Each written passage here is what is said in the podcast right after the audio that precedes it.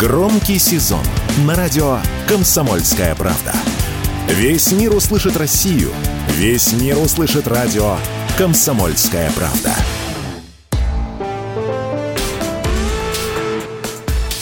По сути дела, Николай Стариков. Это значит, что у микрофона Владимир Варсобин. Николай, здравствуйте. Здравствуйте, дорогие друзья. Сегодня мы вместе с Владимиром Варсобиным в московской студии и готовы скрестить наши интеллектуальные шпаги в обсуждении тех событий, которые в ближайшие дни и часы проходили, ну и обязательно наступят и будут происходить. Да, сейчас интеллектуальные шпаги точатся в других еще местах. Примаковские чтения, а, двухдневный форум проходит сейчас в Москве. Это Э, этот известный уже форум, он организован Национальным исследовательским институтом мировой экономики и международных отношений имени э, Примакова, наш известный премьер-министр, э, который до сих пор популярен среди политологов, его идеи до сих пор живут, особенно на восточном направлении. И, кстати, выступили ряд высоких спикеров, включая Лаврова, и попытались вот на этом форуме обрисовать даже не Россию будущего, а мир будущего. То есть каким видится мир в, в желании России, э,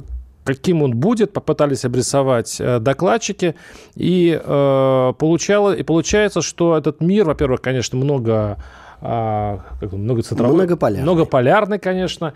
И вот все, что навязывался Западом, глобализация, а, институты, которые диктовали а, универсальную форму прав человека, вмешательство в автократии, внутренние дела других стран, это будет отметено и будет по каким-то новым, известным, возможно, только нашим философам и политологам Э, правилам будут жить наша, наш мир. Вот я, Николай, у вас хочу спросить, вы близки, вы, вы, вы обсуждаете эти темы на многих площадках интеллектуальных. Скажите, пожалуйста, есть ли какое-то понимание того, в каком мире Россия будет жить, какой мир она строит? Но здесь главное с водой не, не выплеснуть э, и ребенка. Вот э, давайте несколько терминов, которые вы использовали, что называется, разберем по косточкам. Первый термин – глобализация. До последнего времени этот термин – Э, пытались насытить неким положительным э, смыслом. То есть есть общие человеческие ценности, есть общечеловеческие стандарты, там, прав человека, не знаю, свободы передвижений. Э, Их как, нет, Николай? Финансовые. Подождите, не спешите. И вот это как бы естественная данность, которая так вот расширяется, э, и это единственная и возможная нормальность. И вот произошла определенная подмена понятий. В этой единственной возможной нормальности нам попытались подсунуть мир, в котором должен быть единственный судья, который определяет, что хорошо, а что плохо. Вот это и был однополярный мир, и глобализация – один из способов достижения этого мира. Если кто-то не хочет укладываться в это прокрустово ложе и признавать однополярный мир, его объявляют диктатором, его объявляют там еще не знаю кем и чем. Ну, Автократом обычно. Ну, например, вот Северная Корея, да, она живет своей жизнью, вы ее, как говорится, не трогайте. Нет, все время пытаются туда американцы залезть по своим каким-то геополитическим интересам. Николай, подождите, вот я хочу по поводу Северной Кореи. Я там был, и примерно представляю, как там живет, э, живут люди. Эта вы, поездка вы... вас сильно изменила? Нет, это было давно. Она, кстати, Северная Корея наверняка сильно изменилась, но, в принципе, там, в принципе, их, э, их жизни не изменилось точно. Скажите, пожалуйста, вот народ Северной Кореи живет потому, что так решил вот так жить? Или народ живет так, потому что его так заставляет жить власть? Это ведь разные понятия. Ну, во-первых, государство – это всегда инструмент принуждения. Вот, э, это раз. Во-вторых, народ Северной Кореи когда-то выбрал именно суверенитет, победил, как считает корейский народ, в войне с американским империализмом, и с тех пор Корейская Народно-Демократическая Республика там в определенном направлении развивалась. Уверен, если бы в 1953 году Сталина бы не отравили, то сегодня Э, вообще весь мир выглядел бы иначе, и в том числе, наверное, уклад э, Корейской Народно-Демократической Республики выглядел бы совершенно иным. Но я сейчас предлагаю нам в Корею все-таки не уходить. Я закончу ответ на вопрос по поводу будущего и в чем разница в том мире, который сейчас есть, и тот мир, который мы хотели бы видеть. Вот глобализация как инструмент навязывания одного гегемона, она себя исчерпала. И сегодня, что интересно, гегемонию разрушает, э, глобализацию разрушает сам гегемон. План американцев очень простой. В рамках э, много мути в небольшом количестве воды, постараться остановить рост других центров силы, подчинить себе Россию, Китай, там, тех, кто еще фрондирует, и потом опять начать ту же самую глобализацию с одним гегемоном. Так вот, когда вы говорите, к чему мы идем, э, вот здесь я хотел бы, уважаемые радиослушатели, обратить ваше внимание, что мы сейчас говорим не о техническом прогрессе, не о морально-нравственном прогрессе, которого, к сожалению, мы в последние десятилетия не наблюдаем, а наблюдаем скорее обратную тенденцию в целом в мире. Я имею в виду в неком дипломатическом каком-то консенсусе. Так вот, многополярный мир – это то, что существовало до крушения Советского Союза. Этих полюсов силы было, ну, грубо говоря, два с половиной. Западный мир во главе с США, наш советский мир во главе с нами и такое еще э, движение неприсоединения, где какого-то четкого, мощного центра силы не было, поэтому я вот э, две с половиной, так сказать, пишу. Без, пусть не обижаются на нас те страны, которые тогда были развивающимися, а теперь стали вполне себе развитыми и играют гораздо большую роль в мировой э, политической, экономической системе. А если мы отмотаем еще чуть-чуть назад, в XIX век, мы увидим, что мир был многополярный, но центров силы было 4-5. Вот вот к этому миру XIX века, но не в смысле технологий, не в смысле внешнего вида людей, не в смысле вот только в смысле центров силы. Вот в этом направлении и идет движение. Это возврат к естественному состоянию человечества, когда мир, ну, он многообразен. А когда у кого-то есть возможность диктовать, когда есть монополия, как известно, это приводит к загниванию. Э, Николай, э, не сразу вот аллегория возникла. Это как э, если бы какая-нибудь улица или, или, или город вдруг бы лишился полицейского. Вы говорите о 19 веке, вы должны помнить, как писатель и историк, что 19 век – это был век войн. Где а каждый... какой век? Не, не был веком Ну, войн? вот именно 19 конечно, 20 особенно потряс двумя мировыми, но 19 век был очень неспокойно, особенно для России, когда действительно не было той большой силы, которая бы, ну, того полицейского, который бы а, разнимал а, и разнимал дерущихся и, по большому счету, пугал а, бандитов, которые хотят забрать себе чужое, в общем-то, большими проблемами или а санкциями. А вот сейчас, когда вы сейчас рисуете это будущее, э, ну, мне немножко пугает, потому что э, в чем проблема? Проблема в том, что не будет единых правил. Когда нет единых правил, как, в дорожном движении, каждый сам за себя. Почему-то те, кто сейчас ратуют за многополярный мир, не учитывают того, станут ли они его жертвой или нет. Ведь в случае многополярности, в случае каждый сам за себя, будет закон джунглей. Кто сильнее, тот и прав. По сути, мы скатываемся в совершенно правы. Мы скатываемся, если даже, даже не в 19 век. А там ведь, извините, настоящий многополярный мир был скорее в 16, в 15 и в Средневековье, когда вообще не было никаких общих правил. Ну, кроме, конечно, церкви. Не, ну это вы, как говорится, глубоко копнули, но не, не ожидал при всем так сказать, моем отношении к вам, сложном, э, уважаемый коллега, что вы такую панигирик такой произнесете гегемонии Соединенных Штатов Америки. Ну, давайте опять по полочкам. Первое. Когда вы говорите, что в многополярном мире нет правил, а в однополярном они есть, так все наоборот ровно. Когда игроков равнозначных э, больше, то именно тогда происходили в большем масштабе такие вещи, как Ялтинская конференция – Ялтинская конференция – это признак многополярного мира, когда даже союзники, у которых после победы точно начнутся сложные отношения, если они не договорятся, и даже договорившись, все равно начались сложные отношения, садятся и выстраивают конфигурацию мира. ООН, определенная экономическая система. Слушайте, а в XIX веке это было после наполеоновских войн после Крымской войны, Берлинский конгресс после одной из русских, турецких. То есть такие вещи были гораздо чаще, потому что игроков было больше. Так, так что правил вы больше. описываете сейчас двухполярный и, ну, максимум трехполярный мир. Когда Нет, 4-5. Речь... Пожалуйста. Российская империя, а, Британская империя, а, Германская империя, Австро-Венгрия. Ну, конечно. Раз не, Но она к концу-то появилась. Австро-Венгрия, а, Турецкая империя. Вот уже пять как минимум. Это мы еще Францию не вы посчитали. Не можете... Шесть. Подождите, вы помните эти страшные войны? Между прочим, в 19 веке Я... э, англичане штурмовали Крым. В 19 веке была резня в Турции. В 19 веке было что только не происходило, по большому счету, в Европе. Наполеоновские войны, а, ну, если, если можно просто взять э, какой-нибудь справочник и посмотреть, сколько погибло в 19 веке в разном роде конфликтов. именно, веке этого, именно поэтому была, была учреждена Лига наций. Именно поэтому человечество сооружало вот эти институты, которые исключало возможность большим игрокам диктовать свою волю. Была какая-то большая симфония всех государств, которые решали, по большому счету, устанавливали правила, которые должны соблюдать все. Сейчас идет действительно дезорганизация. Сейчас каждый сам за себя, и мы сейчас скатываемся к большой резне снова. Потому что если даже вы через губу говорите права человека, вот эти общенациональные ценности, как будто их не существует. Николай, они существуют. Права человека универсальны. Да они ладно. универсальны, потому что каждый человек, я не зря про Северную Корею вам вспомнил, там уж точно народ не имеет никаких прав.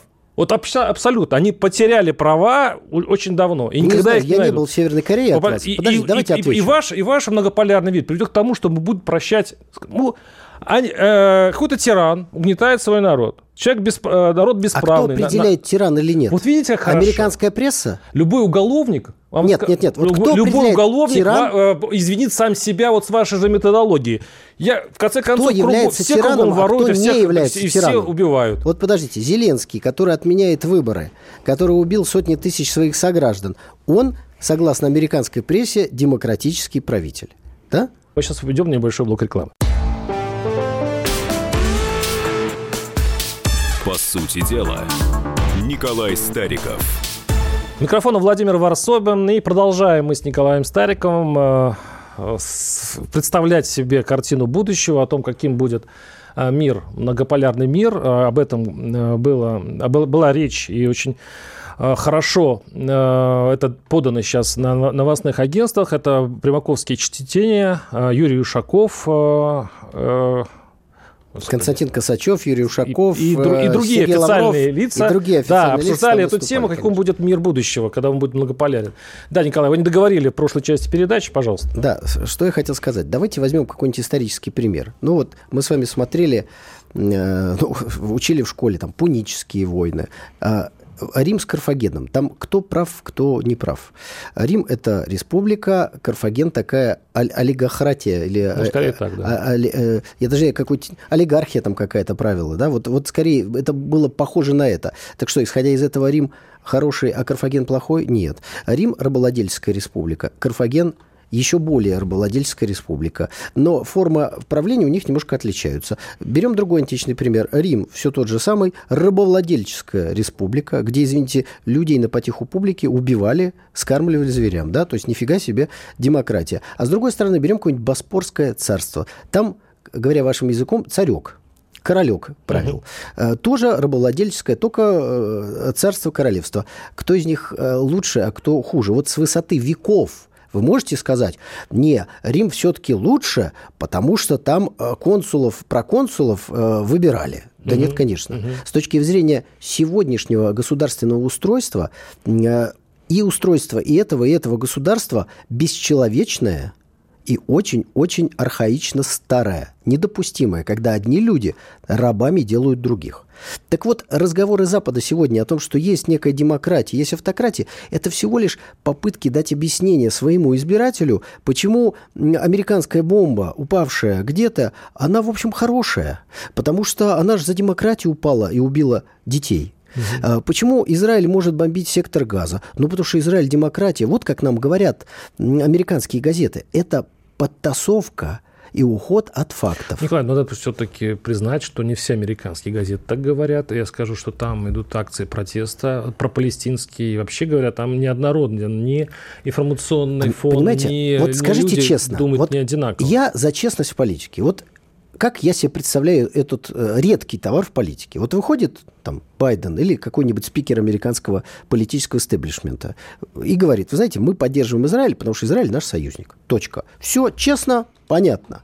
А когда выходит и говорит, вы знаете, Израиль это единственная демократия на Ближнем Востоке, поэтому мы ее должны поддерживать. Понимаете, мне не интересно, каким образом выбирают руководителя в каком-то государстве. Мне интересно, что это государство делает и как это государство относится к моему государству. Вот это для меня вопрос принципиальный. Поэтому давайте подытожим нашу с вами дискуссию про примаковские чтения, про будущее.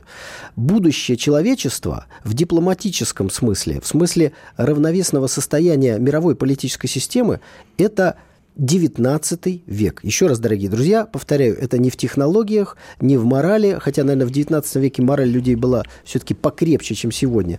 19 век, когда много центров силы, мир устойчивее, плюс наличие ядерного оружия, но еще раз подчеркну, никогда человечество не изобрело такого устройства – когда война была бы вычеркнута как инструмент. Были определенные надежды после Второй мировой войны, но не оправдались они. Поэтому вот так вот. Война, к сожалению, часть человеческой натуры. И чем больше будет сдерживающих моментов для этой темной стороны человечества, тем лучше. Многополярный мир – это несколько несколько центров, и, значит, э, разные взгляды, с одной стороны, а с другой стороны и опасения. Когда один гегемон у нас есть, он развязывает войны он уничтожает целые страны.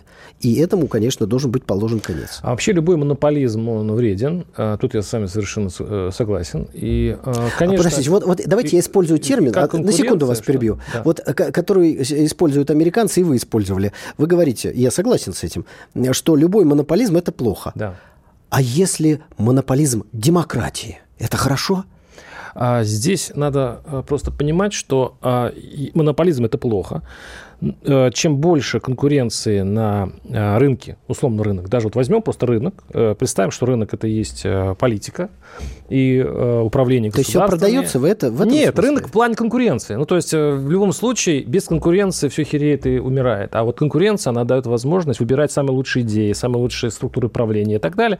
В этом случае, конечно, чем больше центров силы, а я считаю, что Россия должна быть центром силы, а не передавать свою полномочия Центра силы Китаю. Она не которым... собирается этого делать. Николай, не ну собирается. подождите. Ну, это есть такая угроза. Ну, скажем мягко. Есть такая угроза, потому что центр силы – это не только атомная бомба, это еще экономика. Вы это экономический вес. вспоминали века ну, нашей я истории. Я сейчас, я сейчас В каком договорю, веке а? России, матушки нашей, не было угрозы? Ну, просто какой-нибудь. Нет, я говорю не про военную угрозу. Я да говорю о том, что мы боремся. угрозу. Потери суверенитета, э, попасть под зависимость. Ну, вот назовите Николай, век нашей истории, когда нашими, такой угрозы не было. Есть такая угроза, что нашими руками таскают каштаны из огня. То есть мы в этом случае не получим никакого центра, мы просто присоединим, отсоединимся от Запада и присоединимся к Китаю.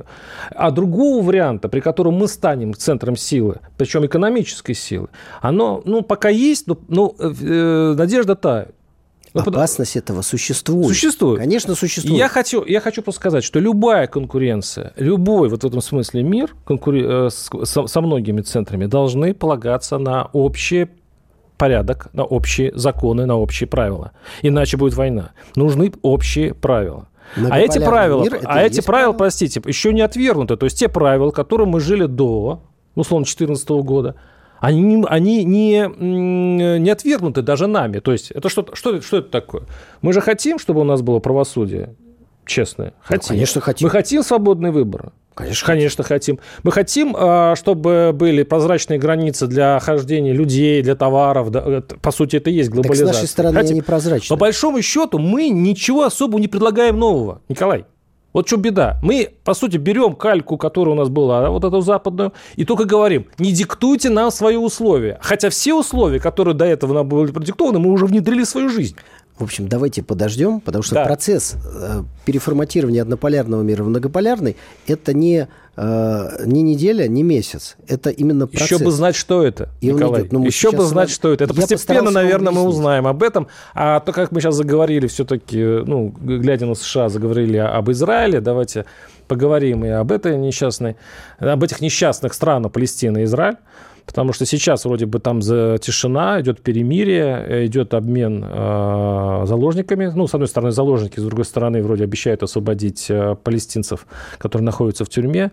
Надолго ли, по-вашему, Николай, это продлится? И не превратится ли в э, вот эта пауза миротворческая вот уже, уже в нормальное э, э, соглашение, по которым вот эта бойня в Газе прекратится? Владимир, вы сейчас сказали слова, после которых вас в Израиль могут не пустить. Какие? Вы сказали государство. Два государства, согласен. Несчастные государства. Израиль э, пока ну, не согласен. Совбес ООН. Извините, а... еще, еще в свое время признал Слушайте, эти обе но страны. Израилю, видимо, Совбез ООН уже начиная там с определенных лет не указ. Поэтому, если вы хотите еще раз туда поехать для того, чтобы сделать интересный репортаж, вы э, подбираете в этом смысле слова, дорогие друзья. Я, естественно, считаю, что путь решения этой проблемы, он, конечно, на пути создания двух государств. Это первое. Второе. Россия признает Палестину как государство. Поэтому в этом смысле вы, ваша позиция абсолютно совпадает с позицией российского государства, что редко, кстати, но в данном случае меня это очень радует. Теперь э, переходим к перемирию. Ну, во-первых, хотел обратить внимание на то, что в рамках этого перемирия отпустили одного российского гражданина. Да? У него очень интересное имя, фамилия, его зовут Рон Кривой. Хм. Он родился в Израиле, ему 25 лет. А, не знаю, говорит он по-русски или не говорит, но, по крайней мере, те его родственники, э, интервью с которыми показывали, они, ну, с таким небольшим или большим акцентом э, говорят.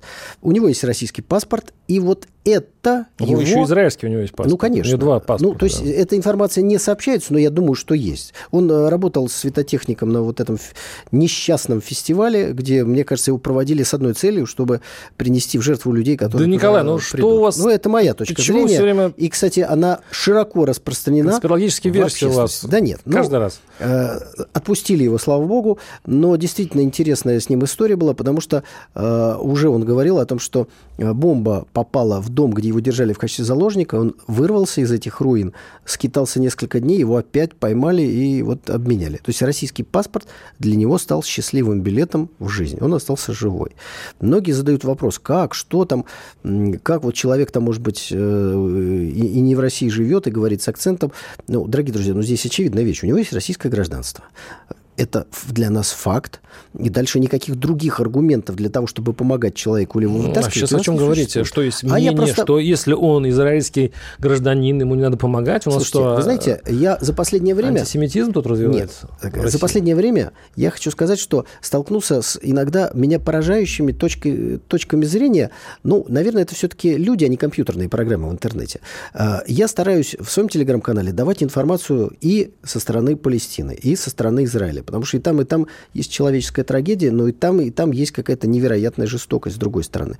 Так вот, когда мы писали о том, что люди из Газы, с российскими паспортами приезжают в Россию. Многие тоже там, ну, не многие, но были такие комментарии. А зачем, а почему? И что, что меня как бы поражает. И вот вокруг этого парня, он, пока одного российского гражданина отпустили, тоже пишут, да как же его, что его отпускать? А что нет? Скажите, а, а я, точку зрения знаете, ваших э, а я ее понять-то не могу. не надо выпускать в Россию? А, а, не, его в Россию, кстати, почему нельзя не спасать? Ну что, что не а так? Вот, а вот потому что. Ну почему? Потому Николай? что плохо говорит по-русски. Так. Или еще, потому что у него имя не русское. Чушь Может, национальность другая. Чушь, да? чушь какую-то начинают писать. Так. Поэтому я еще раз хочу подчеркнуть позицию нормального, здорового человека. Россия помогает российским Отлично. гражданам. Отличная и всегда позиция. еще Николай... старается помочь кому может. Мы прервемся на пару минут. Э, оставайтесь с нами. Небольшой блок новостей. Александр Коц. Один из лучших военных корреспондентов не только в России, но и во всем мире. Он работал репортером во многих горячих точках. Чечня, Южная Осетия, Косово, Афганистан, Ливия, Сирия, Египет, Ирак, Украина – Каждый четверг в 7 часов вечера по московскому времени слушай на радио «Комсомольская правда» программу «КОЦ. Аналитика с именем».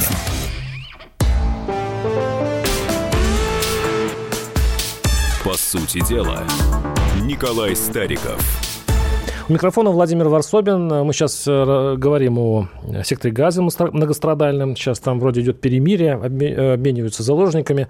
Но вот по последним данным там все-таки вроде начались, началась стрельба, не дай бог. Это, это очень будет жестоко для тех заложников, которые еще находятся в плену э, у Хамаса. И, и вообще, конечно, продолжение этой бойни – никому не нужно, ну, кроме Израиля в этом случае. Но здесь кроме я хочу... руководство Израиля. Я руководство не думаю, Израиля. что для э, рядовых жителей Израиля в этом есть что-то Но хорошее. эта фраза, которая вот никому не нужна, я сейчас объясню, она не имеет такой коннотации, что, дескать, э, в этом случае Израиль э, заведомо не прав. Действительно, всем остальным это не нужно, но это очень нужно Израилю, ведь я вот сейчас я хочу задать вам вопрос именно поэтому.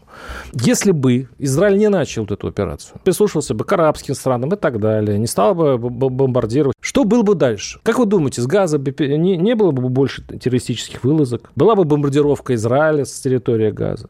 решилась бы эта проблема. И как бы Тель-Авив, и как бы сами э, евреи в этом случае чувствовали себя в безопасности, когда рядом находится анклав, по большому счету, на 80%, как говорят социологи, населенные людьми, которые желают э, евреям только одного. Ну, у меня есть ответ на этот Пожалуйста. вопрос. Смотрите, процесс некого мирного урегулирования между палестинцами и израильтянами, он начался в конце 90-х годов, занял определенное количество лет, и в рамках э, этого урегулирования, кстати, Израиль вывел войска из сектора Газа. Дальше этот процесс был прерван, на мой взгляд, э, ну, фактическим, действительно, с одной стороны, убийством, а с другой стороны, тоже убийством тех людей, которые этот процесс э, олицетворяли. И несмотря на, понятно, ненависть, на недовольство э, таких боевых э, крыльев, что с израильской, что с палестинской стороны, они этот процесс мирный тащили. Я имею в виду примеры Исхака Рабина, с одной стороны, а с другой стороны, Ясера Арафата. Исхака Рабина застрелил в кавычках «сумасшедший» что всегда означает, ну, скажем так, действия глобалистов для того, чтобы прикрыть смысл политического убийства или террористического акта. Это сумасшедший. Нескольких американских президентов убили сумасшедшие. Глобалистов, сумасшедшие. Ну, подождите. А глобалисты при чем? Глобалисты заинтересованы в военных конфликтах, чтобы а, на Ближнем Востоке понятно. не было мира. Это с одной стороны. С другой стороны, Ясер Арафат скончался, но его супруга была уверена, что он был отравлен. Она взяла его зубную щетку, я вам говорю, факты совершенно открыты, сдала на анализ, выяснилось, что там следы талия. То есть он отравлен тяжелым металлом. То есть убили обоих, обратите внимание. Одного ядом, другого убили в физическом смысле. После чего весь процесс мирного урегулирования на Ближнем Востоке был свернут. Вот в тот момент, когда он, этот мирный процесс двигался, вот тогда террористических актов не было. А не было ударов. Да, то есть, потому что палестинская сторона получила то, что она хотела. И израильская сторона тоже получала то, что она хотела. Назывался этот процесс «Мир в обмен на территории». То есть начали пошагово воплощать ту самую резолюцию ООН о создании палестинского государства. И появилась э, западный берег реки Иордан, э, администрация во главе с Махмудом Аббасом сейчас, да, и вот сектор Газа. Э, решение проблемы, оно только в этом направлении и может быть через ожесточение, через, через как говорится, через «не хочу». Так вот, то, Николай. что мы обсуждаем 7 да. октября, это была провокация, которая должна была перечеркнуть окончательно этот процесс. Вы спрашиваете, мог ли Израиль не начать военную операцию? После того, что случилось 7 октября, не мог конечно, не начать. Конечно. Именно для этого и были отключены сигнализации в Израиле. Именно для этого и боевики, ворвавшиеся на территорию Израиля, совершали какие-то фантастические зверства, вместо того, чтобы просто людей увести да, в сектор ну, газа. Смотрите, давайте я... я Это тогда, провокация я, была. Я понимаю, я вот подытожу вашу точку зрения. Мне просто очень интересно. Я просто сам был в Израиле недавно. И Но вас больше я всегда любуюсь ваши, позиции, ваши, да? ваши теории. То есть, смотрите, то есть, получается, одна и та же сила, естественно, такой кукловод, ну, ваш любимый, а, он одновременно организовал атаку Хамаса, причем все подтверждают, включая Хамас и израильтян, что она готовилась долго, несколько лет готовилась, тайно, знали только несколько человек. Значит, они подготовили очень мощную и очень, кстати, успешную атаку. И при этом один тоже кукловод каким-то образом подгов... как это сделал? организовал совершенно беспомощную защиту вот этой стены, которую охраняли. Так иначе не получится ничего. Николай, на самом деле а, действительно атака была произведена суперпрофессионально. Недаром а, глава, глава, главы Хамас, их там несколько, да, хвалились тем, что эту, именно эту атаку будут изучать в учебниках. Это действительно был провал спецслужб. Значит, уверяю ну, вас, понимаете, что, что делать? Вот такие сложные вещи, такие сложные вещи. Конечно, очень легко э, рассказывать про каких-то там заговоры, чуть-чуть это, вот давайте... мировое правительство, каких-то злодеев сверху, давайте... доктора зло. Но это, это все э, для билетристики, Доктор Николай. зло – это из тех мультиков, которые вы смотрели. Давайте вот берем исторический факт, чтобы слушатели могли понять нашу позицию. Вопрос первый. Был ли Адольф Гитлер и Третий рейх создан Западом? Как специальный проект в экономическом, Все, политическом. Я, вас понял, я вас понял. Это вот есть такие книжные магазины. Ответ там вот нет. конспирология, вот хорошая нет, наука. Там не конспирология, пожалуйста. там можно найти мою книгу, где-то ну, подробно, аргументированно объясняется. Она называется "Кто заставил Гитлера я, напасть я, на Сталина". Я думаю, что вам нужно съездить в Израиль или съездить э, в условно в Кувейт или в сектор Газа, хотя бы хотя бы Египет. Хотите куда-то и на месте, и на месте да? разбираться, что к чему. И ваше желание фантазировать. Давайте кажется, я отвечу вещей. на тот вопрос, да. который вы задали все-таки. Да, итак, итак, с одной стороны стороны, вы сказали, что такие сложные процессы, как 7 октября, это даже не процесс, это, это мелочи. Это не мелочи. С точки зрения организации провокации. Это нападение на радиостанцию в Гляйвице, которое осуществили эсэсовцы для того, чтобы Гитлер получил... Да. Э, ну вот по структуре, не, не по форме проведения, не по кровавости. Это э, нападение на радиостанцию в Гляйвице. А есть более сложные процессы. С одной стороны, Запад создает воссоздает Германию вместо Второго рейха Третий рейх, ставит туда, протаскивает к власти нацистов-экстремистов во главе с Гитлером. Но это не только часть дела. А вот теперь, дорогие друзья, самое важное. Если, с одной стороны, у вас будет мощная Германия во главе с нацистами, у которых будет военная промышленность, а многие военные технологии прямо были Западом переданы э, Германии перед Второй мировой войной. А с другой стороны, у вас будет Советский Союз, где на тачанках будут, условно говоря, ездить буденовцы, у вас долгой мировой войны не получится. А смысл этой войны – столкнуть между собой две силы и уничтожить европейскую экономику, оставив доллар и американскую экономику единственным гегемоном. Возвращаемся в начало нашей программы. Поэтому что происходит? Запад помогает Советскому Союзу, Сталину, осуществить индустриализацию. И примерно в этот же период индустриализация началась в конце 20-х годов. В 1933 году, в 1933 году к власти привели Гитлера, и в 1933 году США признали Советский Союз, чтобы Соединенным Штатам было сподручно и удобно помогать Советскому Союзу проводить индустриализацию. То есть, с одной стороны, Запад создавал гитлеровский рейх, а с другой стороны, помогал сталинской индустриализации. Вот в чем Смысл, когда вы говорите, что один и тот же оператор пытается играть сразу по обе стороны доски. Такой же процесс, только на микроуровне мы наблюдали 7 октября, сейчас наблюдаем на Ближнем Востоке.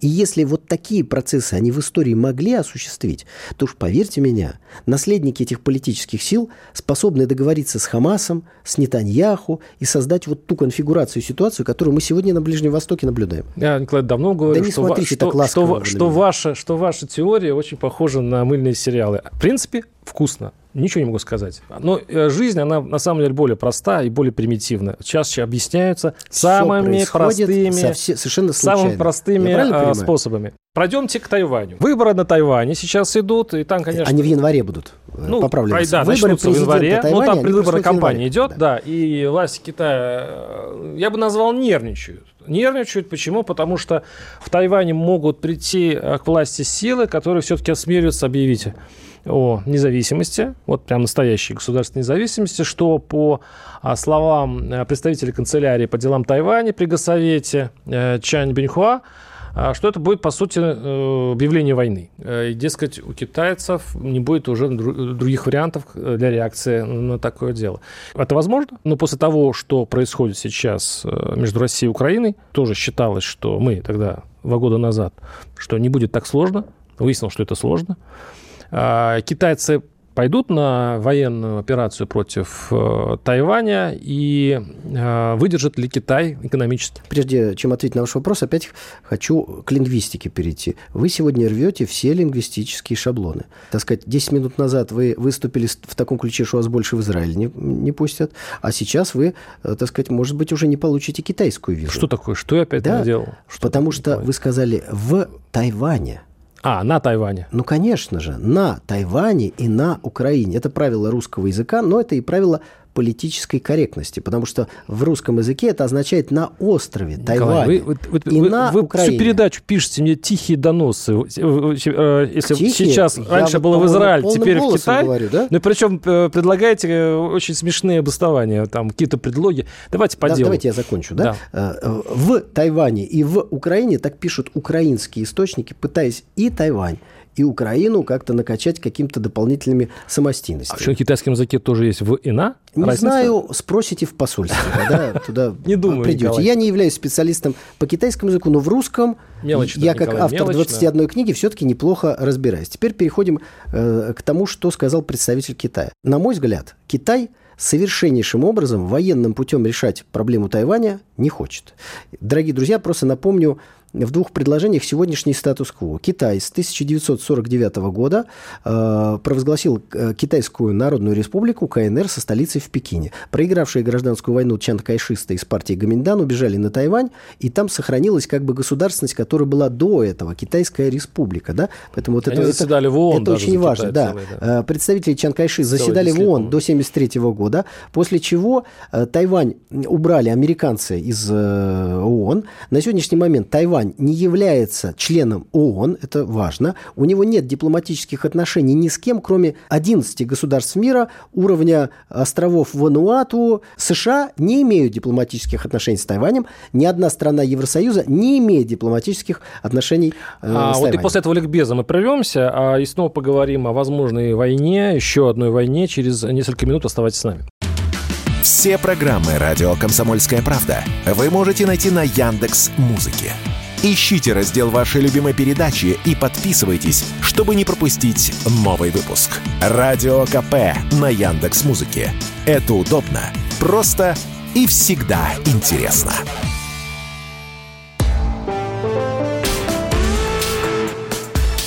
По сути дела, Николай Стариков.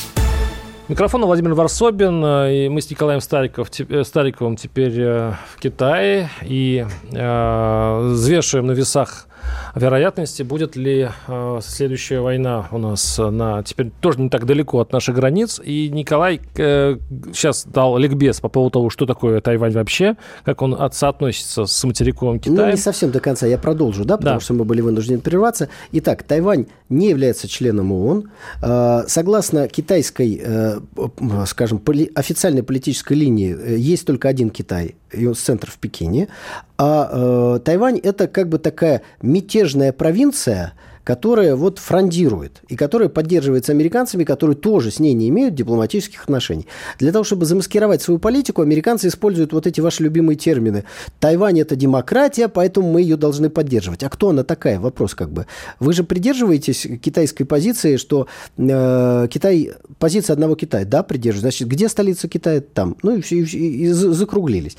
Размер населения примерно 20 миллионов. То есть Тайвань очень-очень маленький по сравнению с Китаем, где миллиард двести миллионов. Итак, на мой взгляд, Китай не собирается решать вопрос э, вооруженным путем. Э, Тайвань а очень... почему, кстати? А, Потому что в этом Китай не видит никакого смысла. Потому что Китай растет экономически, и воссоединение этих двух совершенно неравномерных с точки зрения человеческого потенциала, экономического потенциала величин с точки зрения Китая произойдет неизбежно. Так вот, задача Соединенных Штатов Америки как раз обратная – спровоцировать удар Китая по Тайваню. Вот то сообщение официального представителя Китая, которое вы зачитали, означает вот что. Если победитель на выборах президента, о которых мы сейчас поговорим, на Тайване, и его политическая партия провозгласит независимость Тайваня как государства, Китай немедленно начнет военные действия. Только в этом случае Который невыгодны Китаю. которые невыгодны Китаю.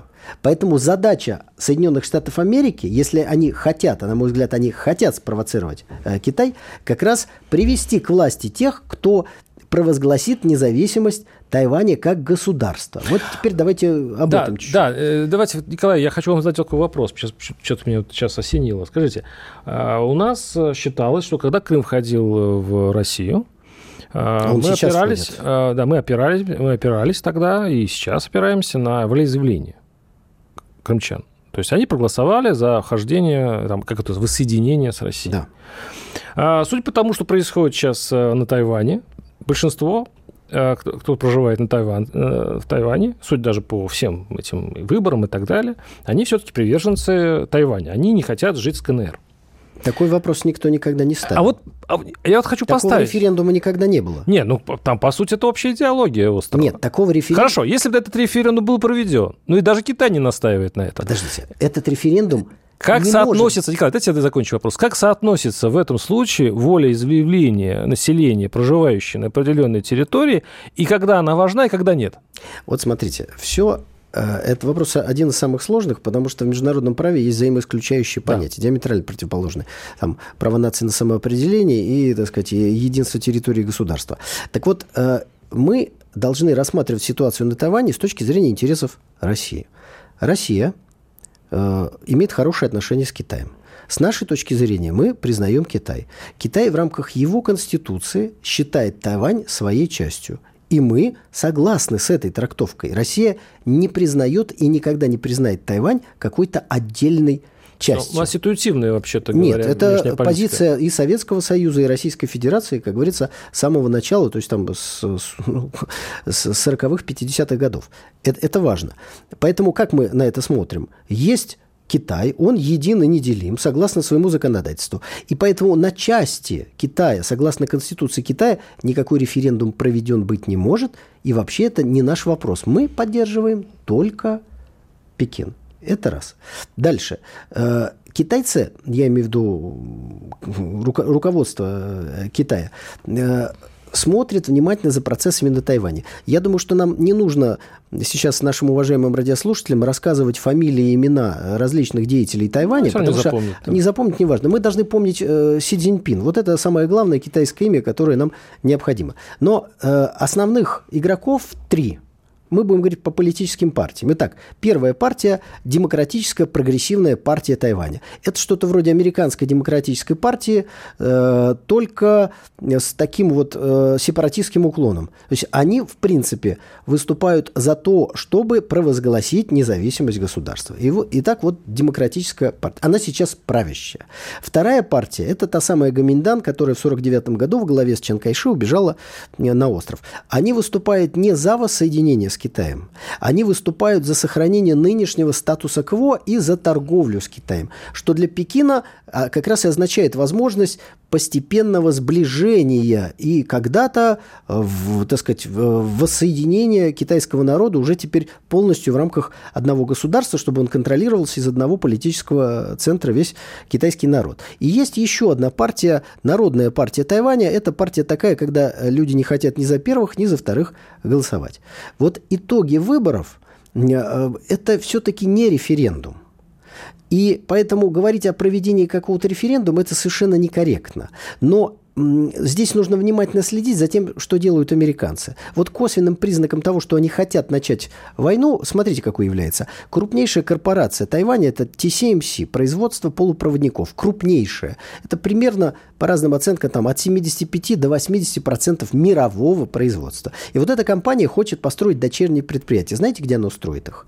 Первое, в Соединенных Штатах Америки. И второе, вот сейчас завод начинают строить в Японии, чтобы Китай не смог дотянуться. То есть в случае перехода Тайваня э, под контроль Пекина Соединенные Штаты Америки теряют TCMC. Поэтому надо TCMC потихонечку выводить под свое крылышко в США и в Японию, там, где юрисдикция Вашингтона полностью будет дотягиваться. На мой взгляд, это косвенный признак того, что американцы хотят подтолкнуть Китай к э, вооруженному конфликту, в ходе которой, кстати, может быть, это предприятие будет полностью уничтожено, э, разрушено, еще что-то с ним Я, произойдет. кстати, ну, здесь это все логично, только вот понять не могу. Вот это слово «спровоцированный» и «толкнуть». Вот часто это произносят по разным э, поводам, и по поводу СВО это было много рассказано, что вот спровоцировали, там, подтолкнули и так далее, и так далее, очень часто. И я все время думаю, ну, вот где вот грань между действительно какой-то провокация, когда уже нельзя по-другому реагировать, и какое-то прям вот детское вождение за нос. То есть, условно говоря, вот, а, вот вы, вы же сами говорите, Китай, и я думаю, что это не только вы так думаете, и сам Китай понимает, что, по большому счету, воевать ему не надо. И тут, вы, и, и, и тут же вы говорите, но если уж его спровоцируют, если ему придется, то есть получается, как будто китайское правительство как бы немножко как идет на заклание. Вот американцы устраивают эту историю, и Китай идет как на заклание в конфликт, который его погубит. Ну, не со... ну, Нет, ну, но в этом случае ну, есть какая-то дву... двумерность Согласен, в этой позиции. Вы хороший вопрос очень задали. Смотрите, э, везде есть ну, вот слово «красная линия» скомпрометировано, не будем его брать. Везде есть определенная ситуация, которую государство терпеть не может. Вот э, ситуацию специальной военной операции. Сейчас вот опять э, украинские горе-деятели озвучили итоги там, предварительных переговоров Давида Рахами, да, когда Борис Джонсон сказал, что будем воевать дальше. О чем идет речь? Россия говорит, заявите, что вы не вступите в НАТО это уровень дек- декабря 2021 года. НАТО, заявите, что вы не примете Украину. Это немного. Это ну, можно же такое заявление сделать и подписать необходимо? Можно. И если вы это заявляете, нас это на этот момент устроит.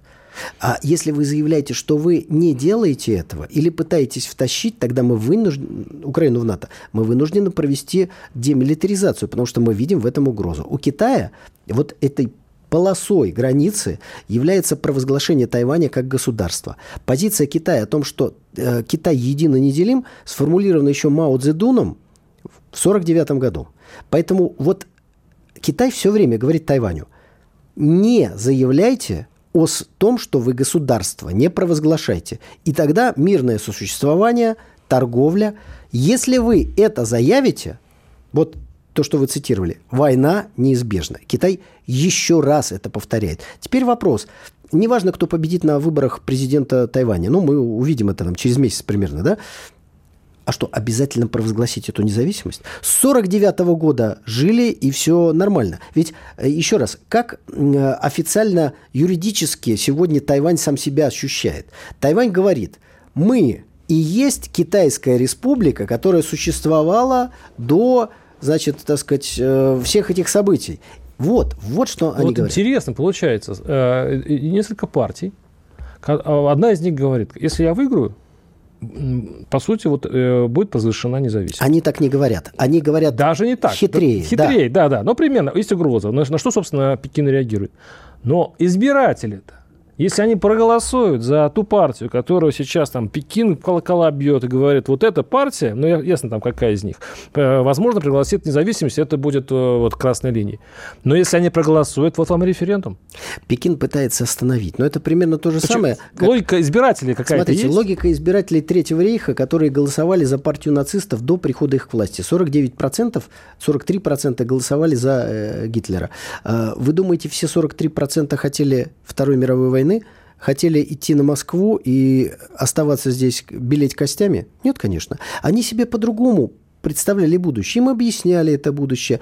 И тайваньским избирателям тоже никто напрямую так не говорит. Вы голосуете, начинается война. Им говорят, это больше суверенитета. Соединенные Штаты нас защищат. Весь мир с нами. Мы демократия. Вот-вот, ура, мы ломим. Гнутся, значит, кто там гнется. На, пропаганда на везде одинаково. Ладно.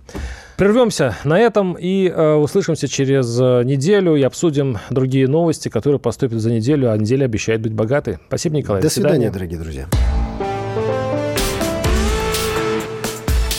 По сути дела, Николай Стариков.